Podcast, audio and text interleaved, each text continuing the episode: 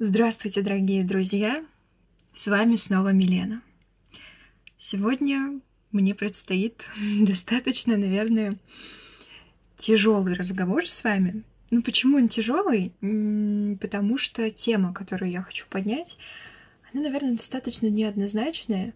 Я не стою твердо на почве своих каких-то определенных убеждений. Скорее, сама пытаюсь понять, что вообще вокруг происходит. В целом понять, что есть жизнь, знаете ли, получается пока что не очень, мне кажется. Но как вы уже поняли из названия, мы будем с вами говорить о войне. Я долгое время старалась избегать этой темы, просто потому что мне не хотелось никого ранить, мне не хотелось делать больно своими суждениями, своими выводами мыслями, которые я почерпнула из чтения книг, из просмотра фильмов. Мне все время казалось, что да, для этого не время, не подходящее оно вообще никак. Но, наверное, мне все-таки не хватало смелости и решимости.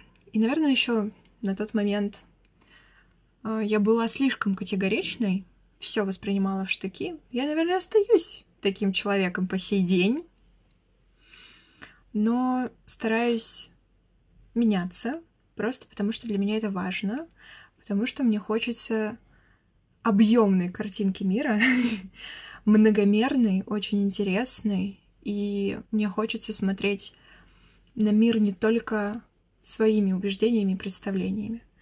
Вот. И то, о чем я хочу с вами поговорить, оно сидит в моей голове где-то с конца сентября. И вот я открыла заметки на своем планшете и увидела, что текст, который я набирала, изначально мне хотелось написать прям вот текст большой. Он довольно злой, кстати, там всего один абзац, но он прям пропитан такой, даже не пассивной, но агрессией. Вот. Поэтому я не стала его публиковать. Сегодня тоже за него села и поняла, что как бы я ни пыталась что-то из себя выдавить, я даже включаю там музыку обычно какую-то душераздирающую для себя. В этот раз это был Experience Эйнауди в исполнении э, Иби. Не знаю, слышали ли вы про такого не знаю, можно ли его назвать исполнителем или нет. Я просто по его партитуре учила этот Experience Эйнауди на фортепиано, вот, и мне очень нравится эта запись, она такая атмосферная у него. Я ее включила и поняла, что не идет, я не могу продолжить этот агрессивный абзац. И сегодня вечером, после разговора с сестрой еще, конечно, я поняла, что мне хочется об этом поговорить, мне хочется донести какие-то определенные мысли, и они, знаете, не будут они, конечно, будут, знаете, как законсервированы в этом подкасте. То есть в подкасте я их не смогу подкорректировать, но понимаю, что в будущем моя картина мира изменится. Тем более у меня с мая есть м- книга, вот сейчас я скажу, как она называется, «Поколение постпамяти». Сейчас не буду называть вам э, имя автора, потому что боюсь, что неправильно его произнесу, но думаю, если вы вобьете в поисковике «Поколение постпамяти», это про Холокост книга, вот, то вы ее сможете найти. Я ее купила после того, как сдала ГОСы и защитила диплом в качестве подарка вместе с Мэгги Нельсон на «Свободе». Мне кажется, я говорила об этой книге здесь, ну и в своем блоге, в Телеграме. Вот. Но так и не села за нее. Я думаю, что когда читаю другие книги, которых очень много, я за нее обязательно сяду и, может быть, пересмотрю свои мнения, свое мнение, которое выскажу здесь сейчас. Вот. Ну, в общем, да, 12 октября я начала писать текст, и вот здесь, 27 ноября, я его интерпретирую уже по-другому и вслух. вот. У меня в этот раз есть такой план, сценарий. Вот. И буду ему следовать. Знаете, как у меня была тактика, ее придерживалась. Ну, в общем, погнали, ребята. Я буду очень рада, если честно, вот прям сразу вам скажу э, вашим каким-то мыслям на эту тему. И даже если они будут противоречить моим, даже если вы будете со мной не согласны, напишите, расскажите, потому что это, опять же, для меня про то, чтобы подлатать свою картину мира, не знаю, узнать что-то новое. Вот. Как вообще я начала вот задумываться о войне? Боже, тупой вопрос, очень тупая подводка. Отмена. Э, я не буду сейчас все перезаписывать заново, как я люблю это делать. Но понятно, по каким причинам. Но, в частности, это был еще конец сентября, частичная мобилизация. И снова возросла тревога, большие серьезные переживания, очередной дум-скроллинг. И, наверное, я себя вовремя отдернула от того, чтобы погружаться в новости и омрачать свое состояние и настроение. Но тревога выросла, и вместе с ней появилось опять вот это зудящее желание осмыслить происходящее и действительность. И что я в это время, что я для этого делаю? Я начинаю читать книги и разговаривать много с людьми. Ну, вот, да. В этот раз это была книга Тьерри Мейсана «Преступление глубинного государства» от 11 сентября до Дональда Трампа. Ее нам на третьем курсе на парах по международной журналистике посоветовал Кирилл Борисович Привалов. На тот момент я ее не смогла осилить, потому что была очень глупенькой. Вы знаете, я там подчеркивала такие термины, как галисты. А, хотела сказать альпинисты, как обычно. Почему мне хочется атлантистов назвать альпинистами? Вот, пожалуйста, почему я не смогла осилить книгу? Вот поэтому. В общем, да, я тогда ее не смогла осилить. И сейчас для нее оказалось вот самое подходящее время, наверное. Да, и знаете, я еще очень часто вспоминаю фразу Кирилла Борисовича, которую он как-то обронил на нашем занятии, на одном из. Восприятие реальности важнее самой реальности. И вот частенько, когда мне бывает очень трудно, я повторяю эти слова про себя и иду дальше.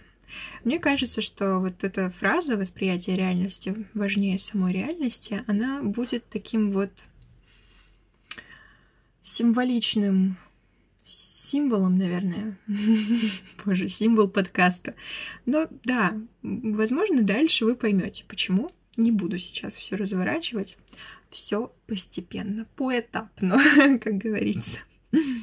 В общем, Тьерри Мейсан, его книга. И вы знаете, я вот тут для себя выписала как раз-таки отрывок из предисловия, и зачитаю его вам сейчас. Он, то есть Тьерри Мейсан, французский журналист, переворачивает мозг, и вернуть его в исходное состояние также требует некоторых усилий. Это упражнение само по себе дорогого стоит. если честно, это действительно так после прочтения этой книги ты уже не можешь воспринимать э, действительность как-то по-другому. И я скажу вам честно, над книгой я плакала.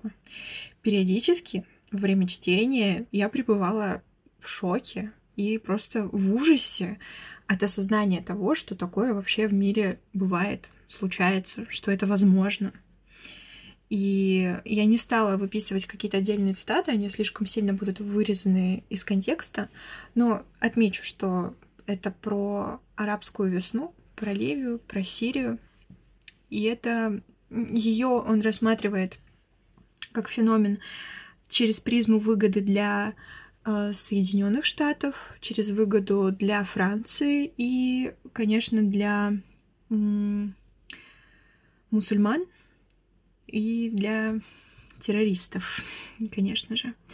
И войну политики называли инвестицией в будущее. Я даже себе помню карандашиком пометку делала, что, боже, нет, война не должна быть инвестицией в наше будущее. Это звучит жутко.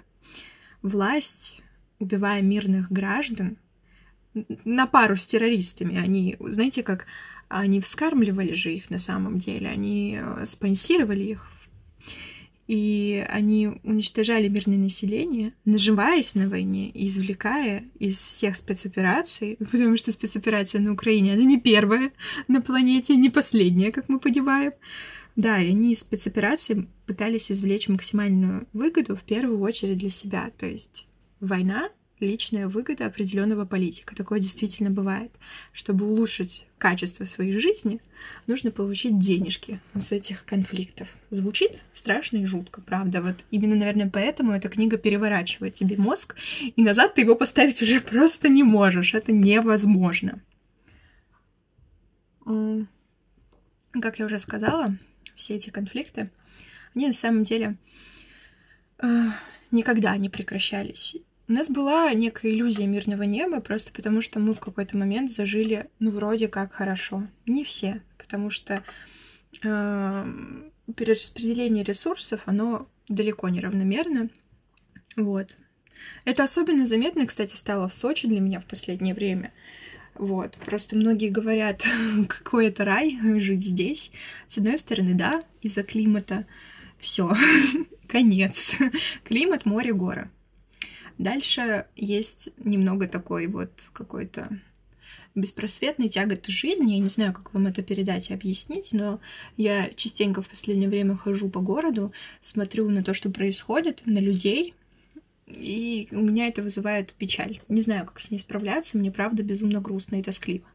Но это не тема сегодняшнего подкаста. Возможно, я вам потом расскажу свои ощущения о том, что такое жить на курорте российском, на Черноморском побережье в который вроде как вбухивается большое количество денег. Вот. А, но пишите, если вам будет это интересно, в общем.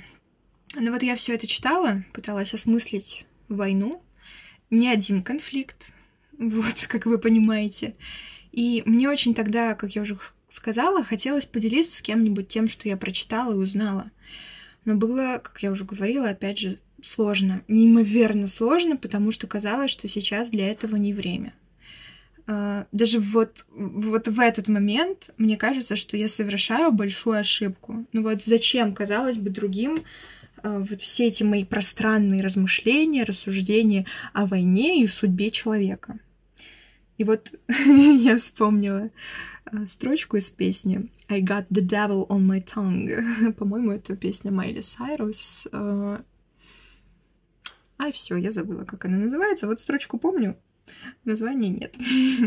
И вот да, вот этот вот дьявол на кончике моего языка, он мне не дает молчать. Вот.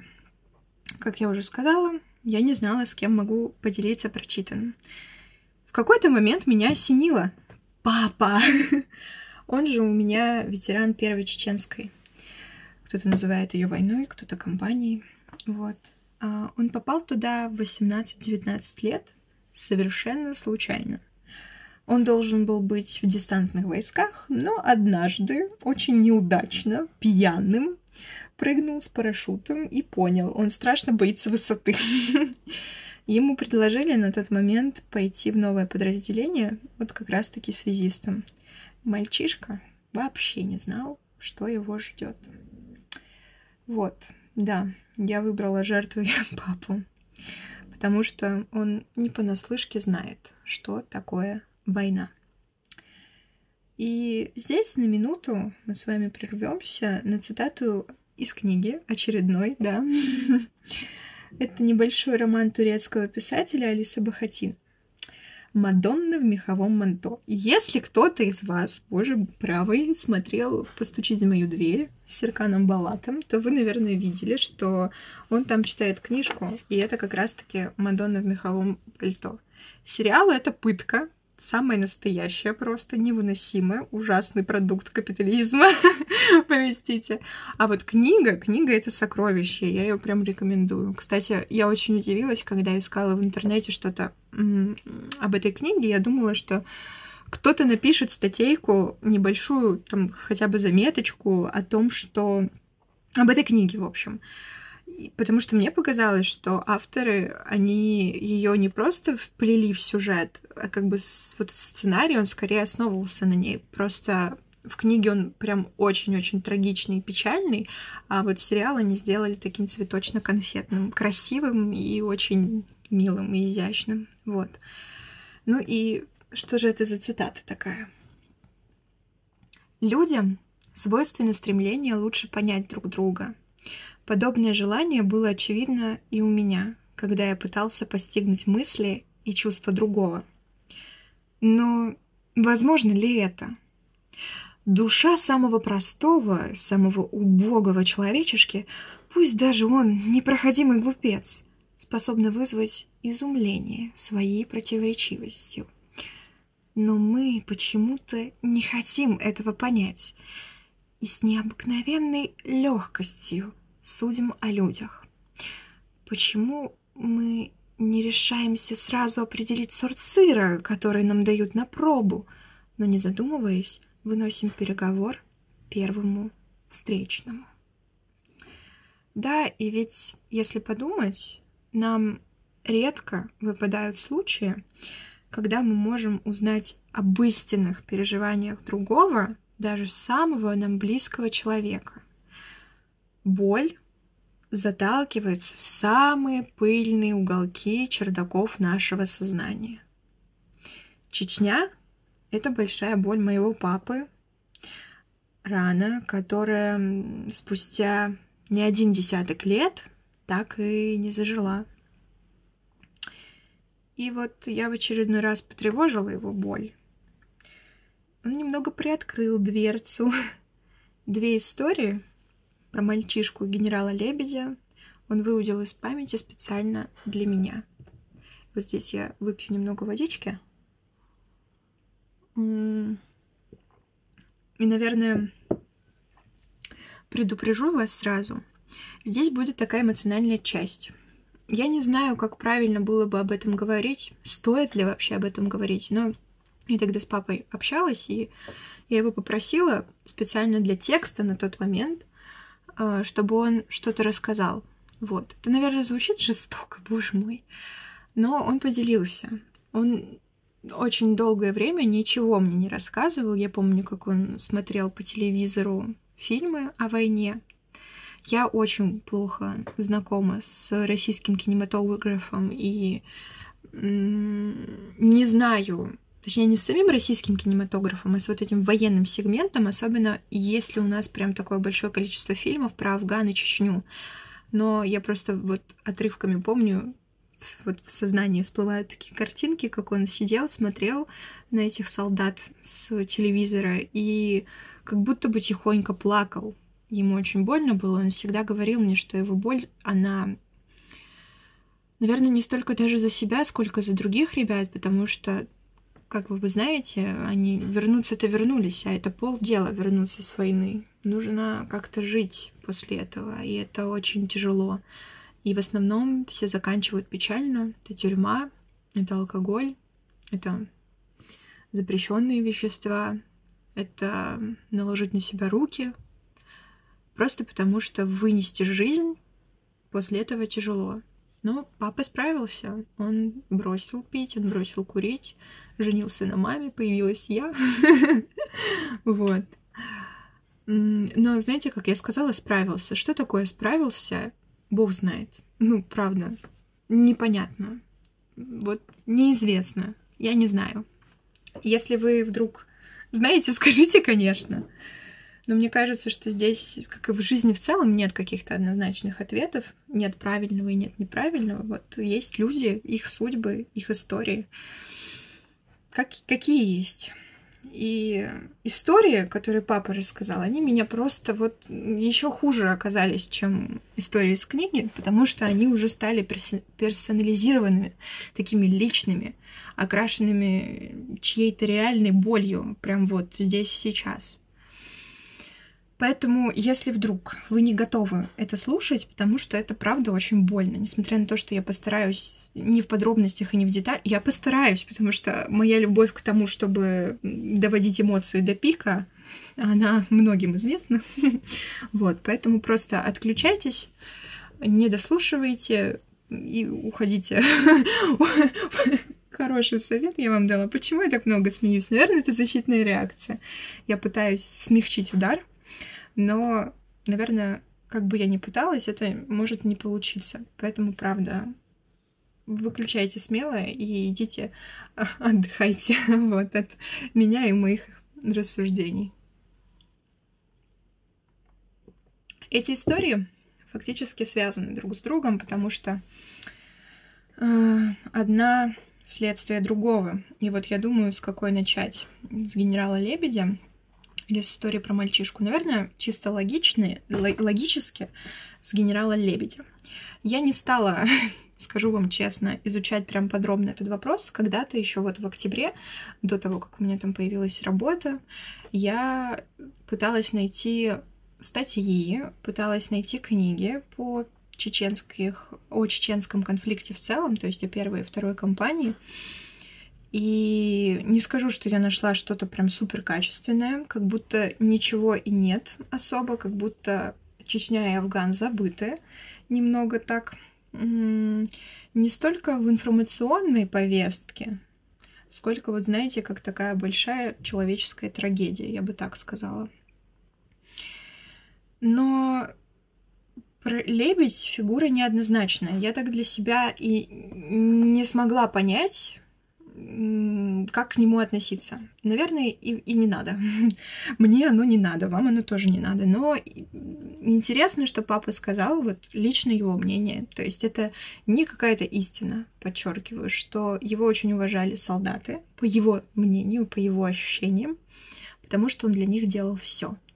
Но я представляю, насколько это нет, я не... Нет, нет, нет, забираю свои слова обратно. Я не представляю, насколько это тяжело, наверное, быть генералом, отдавать приказы, особенно такие. А, здесь будет очень много у меня вопросов, они остаются по сей день. Если вы человек очень умный и знающий, можете советовать книги и рассказывать свое видение этих ситуаций. Для меня это правда очень важно. В общем, что рассказывал папа? Он называет, вот ключевой момент, который меня очень удивил, э, чеченцев боевиками. И он рассказывает, что боевики любили прятаться в деревнях. И что это значит? Это значит, что они прятались за мирное население, и когда наши войска приходили в деревню, они просили выдать боевиков. Но понять же можно людей, никто не хочет выдавать мужчин, возможно, невозможно, скорее всего, это родственник твой, это твой брат, там, не знаю, друг, не хочешь ты выдавать их. И что приходилось делать? Первое предупреждение, второе предупреждение, третье предупреждение. Все. Дальше деревню вырезают полностью. Неважно, кто там. Женщины, дети, старики, мужчины, боевики, всех убивают подчастую. Вот так вот. Была одна история на блокпосту, как раз-таки вот про мальчишку. То ли, хотя вот я не знаю, блокпост, я вот терминами сейчас раскидываюсь, а понимаю ли я, что это такое. Ну, в общем, как раз-таки после такого случая в деревне одной к блокпосту подбежал мальчишка. Солдат к нему начал идти, и мальчишка в него выстрелил. Э, папа объяснил это тем, что у ребенка случился неимоверный шок. Он нашел где-то оружие среди вот всех этих, среди пепелища и выстрелил в солдата. Мальчишку расстреляли в упор в ответ. Потому что на войне э, ты не разбираешься. Вот звучит жутко, правда. После того, как он это рассказал, в моей глупой очень голове впервые за долгое время, наверное, появилась мысль. О боже, мой папа был на войне, и он убивал людей. Угу. Я у него спросила об этом, но как бы на этом диалог наш закончился фразой «Мы об этом не будем». Ты сразу все понимаешь, замолкаешь, и вы расходитесь, и больше не говорите об этом. Впервые за вот 21 год мы так поговорили об этом. И это, как я уже не раз сказала, жутко. Вот здесь мне не хватило, конечно же, второй стороны конфликта, чеченской. Мне было очень интересно, как они относятся к генералу Лебедю, что думают про русских солдат, как мы вообще умудряемся жить в это время в одной стране, что делать вообще, чтобы между нами прекратились конфликты? Жуткие, которые доходят до драк, поножовщин, как перестать ненавидеть друг друга, возможно ли это, я не знаю. И вот я сижу и думаю, я ведь могу лишь представить, и это опять же звучит ужасно жестоко, лишь представить масштаб их трагедии, когда ты теряешь свои земли, своих родных, свою свободу. Все это неимоверно страшно. Вот. Но тут еще один вопрос, кстати, у меня был. Я в начале истории сказала, что папа называет чеченцев боевиками. И вот это, кстати, э, даже в книге Тьерри Мейсана такой вот вопрос, где боевики, а где армия? Где, где, где это разграничение? Вот когда даже если вы будете смотреть или читать новости по Украине, ну, неважно даже с какой стороны вы заметите, что у нас армия, у нас войска, а там нацисты, фашисты, боевики, террористы. Ну, наверное, это как одна из э, систем пропаганды, это нормально. Но я вот когда это заметила, я такая, вау, м-м, интересно, да. Хотя сейчас вспомнила фразу папы, которую он мне говорил. Я его ж не раз спрашивала о войне. Я ему говорила, что мне очень интересно. И он мне отвечал всегда. Милена, это война. Она не может быть интересной. Да, я теперь хорошо поняла. Не может быть. Но вообще, что я всем этим-то хотела сказать? Еще даже вот приводя от статуса Бахатина, я хотела привести вас к очень, наверное, банальной мысли. Мы видим внешнюю оболочку человека, его поступки.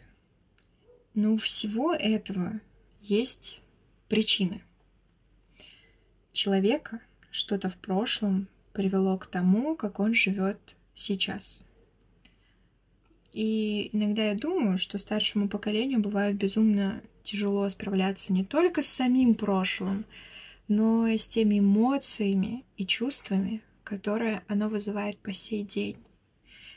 И ведь, как я говорила раньше, не всем удалось с этим справиться. И ведь у них нет, как у нас сейчас, возможности даже не то чтобы возможности, они не могут себе даже позволить э, взять и пойти, не знаю, к специалисту, к терапевту, к другу, кому-нибудь пойти и рассказать о боли. Это слишком. Ну, может быть, они не должны. Но вот мне от этого их становится искренне жаль. Правда, если кто-то старшего поколения вдруг меня слушает, хочется сказать, не поймите меня неправильно у меня нет какой-то злобы или агрессии по отношению к людям. Не знаю, они же мне ничего не должны по факту. Но, скажу вам честно, я не готова, например, простить своих родных за то, что они были несправедливо жестоки ко мне. Ну вот понимаете, да, э, связь. Прошлое, оно как бы, вроде как нам все говорят, что они, оно нас не определяет, но оно очень сильно влияет на нас. Оно никуда не девается. Иногда хочется, знаете, соскребсти его с себя, вот взять такую жесткую мочалку и просто и задрать себе всю кожу, чтобы смыть все тяготы прошлого. Но оно не уйдет никуда, вот просто. Оно стало частичкой тебя. Может быть, ты что-то забудешь, может быть, просто твоя память обезопасит тебя но вот оно здесь, с тобой, навсегда. Бывает так, что люди становятся прям жуткими, жестокими, несправедливыми по отношению к другим.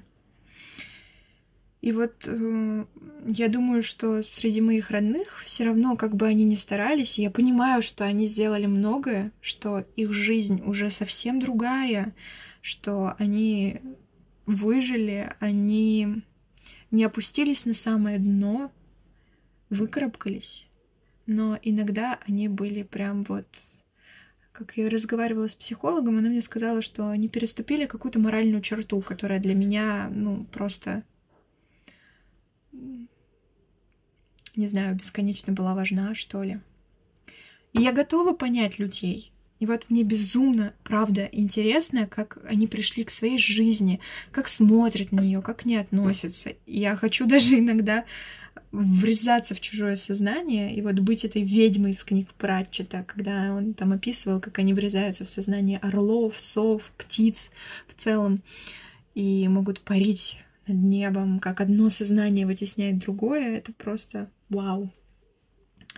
Да, я понимаю и люблю людей, но не смогу оправдать насилие. Эта мысль не совсем моя, она пришла ко мне сегодня от сестры из наших разговоров, и я не смогла с ней не согласиться. Прошлое, оно в прошлом. Конечно, каждый сам выбирает, как жить.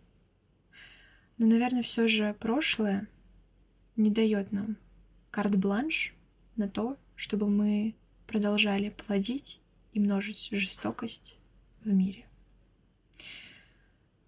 Вот что я хотела вам сегодня сказать. Честно скажу, было немного сложно, но я все-таки просто очень люблю записывать подкасты и делиться мыслями, поэтому преодолела эту сложность. И хочу на этой ноте с вами попрощаться, благодарить вас за внимание и напомнить, что я буду очень рада вашей обратной связи. Да, еще раз спасибо, что послушали меня сегодня. Это правда очень важный, важный, важный разговор был для меня. Да, и я не останавливаюсь на том, что я здесь как бы пришла к каким-то выводам. Это не конечный итог, не конечная станция.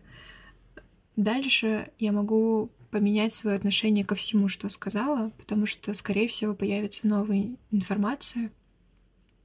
Вот, это абсолютно нормально. Менять свое мнение, отношение к жизни и все в этом духе. Еще раз спасибо и до новых встреч, друзья. Пока-пока.